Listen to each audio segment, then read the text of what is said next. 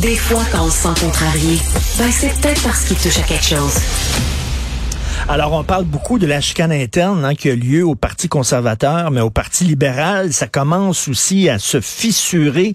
Alors, dans une demi-heure, à 10h15, ça va être un point de presse de Monsieur euh, Joël Lightbound, qui est un député euh, libéral pour Louis Hébert, député libéral fédéral. Joël Lightbound va faire un point de presse, puis il va critiquer son chef.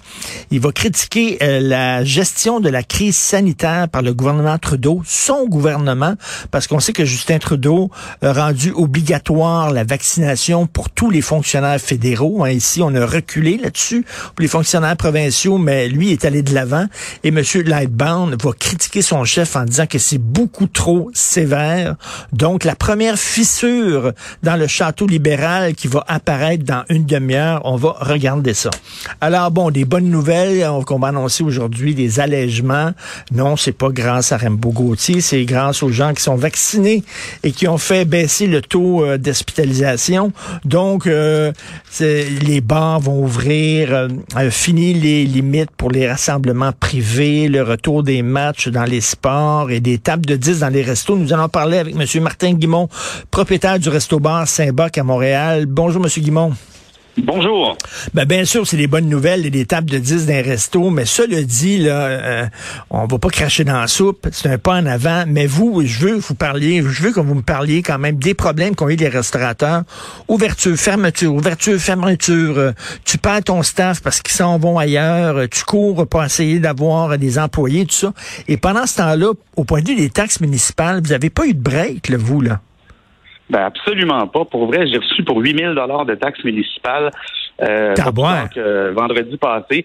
Moi, je trouve que c'est à la limite insultant. Bon, je peux, je peux comprendre que bon, euh, dans l'administration municipale, les comptes de taxes sont comme dans une machine à saucisses, si on veut. Là, ça, hmm. c'est parti, puis tout le monde reçoit son compte de taxes. Mais moi, quand j'ai perdu 80% de mes revenus l'année passée, je m'attendrais à ce que la ville me charge 20 de mes taxes. Parce que eux, là, ils nous chargent des taxes comme si la COVID n'avait jamais existé. Donc, pour vrai, je m'attendrais à un minimum de compassion de l'administration municipale, la réduction des taxes. S'ils veulent la mort de la restauration, ils vont l'avoir. Ben, tout à fait. Il me semble que c'est moins des choses. Vous pouvez pas ouvrir, c'est pas votre, votre décision à vous, là. Vous êtes obligé de fermer, puis on vous taxe quand même les taxes municipales, on vous charge les taxes municipales, alors que, Christy, vous étiez fermé.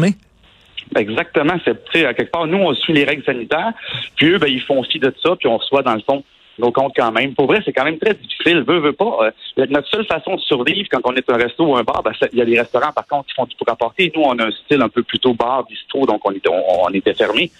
Mais notre seule façon de survivre, c'est d'avoir des subventions. Puis pour les maigres, parce qu'au niveau provincial, on n'a toujours rien reçu, parce que euh, même si euh, M. Legault nous a, promis de l'aide quand on a fermé en décembre, on l'a jamais eu mais on va l'avoir un jour. J'imagine la, la dernière aide provinciale qu'on a eue euh, lors de la dernière fermeture a pris un an avant d'arriver. On aurait eu le temps de mourir 12 fois. Et là, là, comme vous avez dit, euh, vos profits ont fondu comme neige au soleil. Vous avez perdu 80% de vos profits.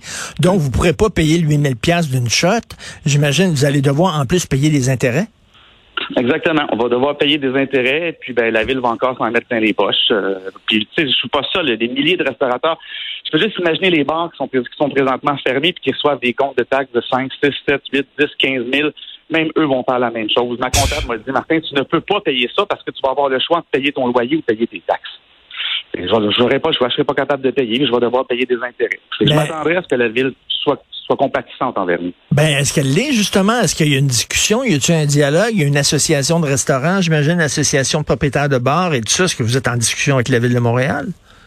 Euh, je sais que notre association de quartier est en discussion, mais c'est souvent des discussions qui sont longues et ardues, euh, étant donné que c'est ce genre de décision que la ville doit prendre dans son ensemble.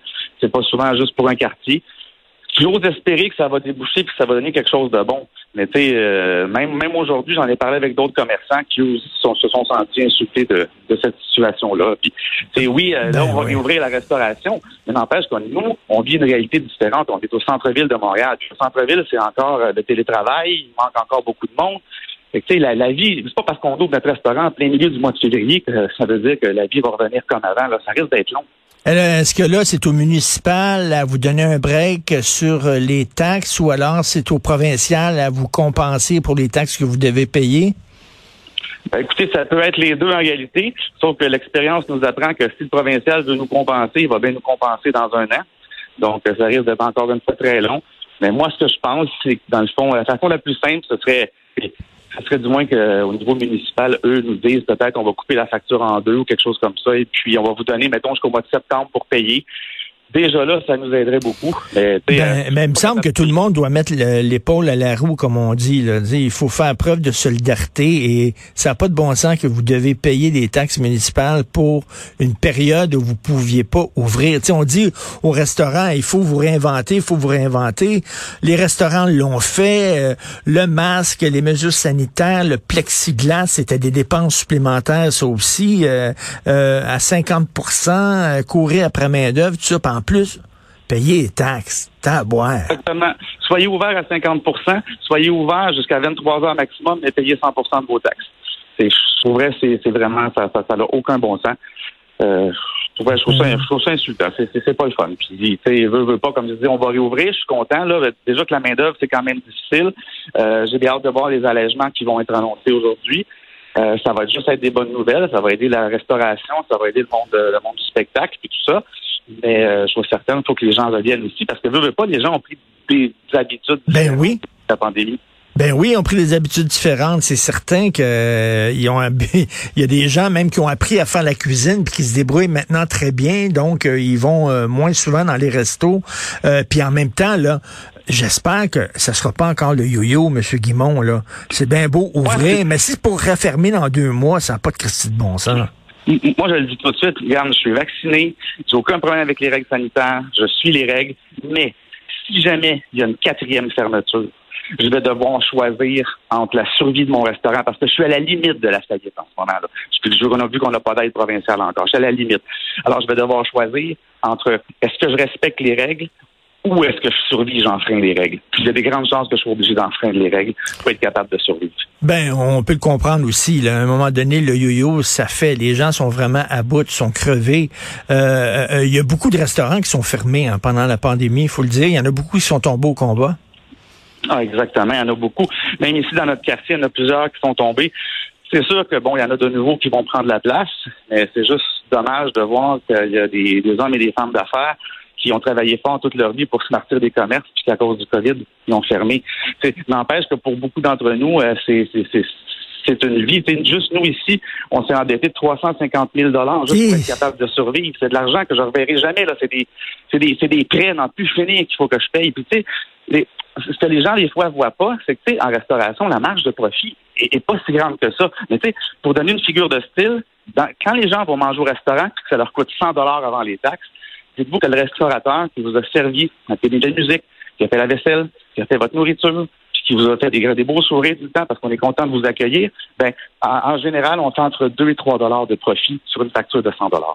Et moi, ça m'étonne tout le temps, ça, quand j'entends ça, parce que vous faites bien de le dire, parce que les gens pensent que hey, la restauration, ils voient des chefs vedettes qui, ont, leurs émissions de télévision, puis qui ont leurs livres, puis tout ça, ils doivent rouler sur l'or. Euh, la, majorité des restaurateurs puis des propriétaires, au contraire, ont de la difficulté à arriver. Mais quand je regarde ça, je suis étonné qu'il y ait autant de gens qui se lancent en restauration malgré toutes les difficultés et le peu de profit que vous faites. C'est une job de fou, là, quand même. c'est une job de fou. Pour vrai, il faut être passionné, il faut aimer le public, il faut aimer cuisiner, il faut aimer administrer. Quand on a un commerce comme ça, on devient cuisinier, administrateur, plongeur, plombier, électricien, on devient tout en même temps. C'est vrai que la marge de profit n'est pas vraiment grande. Il faut le faire avec passion parce qu'on aime ça. Puis c'est des semaines de 35 heures ou des semaines de 40 heures par semaine. Ça n'existe pas quand on est propriétaire d'une entreprise. moi, souvent, je dis 40 heures par semaine, mon Dieu, t'es pas en vacances. Fait que c'est rare que je sois en bas de 80 heures. Ben, écoutez, j'espère vraiment, parce que ça n'a pas de sens de payer des taxes alors que vous étiez fermé. Puis là, les intérêts, puis comme vous dites, de 350 000 pièces que vous avez dû mettre, euh, courir après la main-d'œuvre et tout ça. Euh, vraiment, bon courage, monsieur. Bon, là, vous allez pouvoir en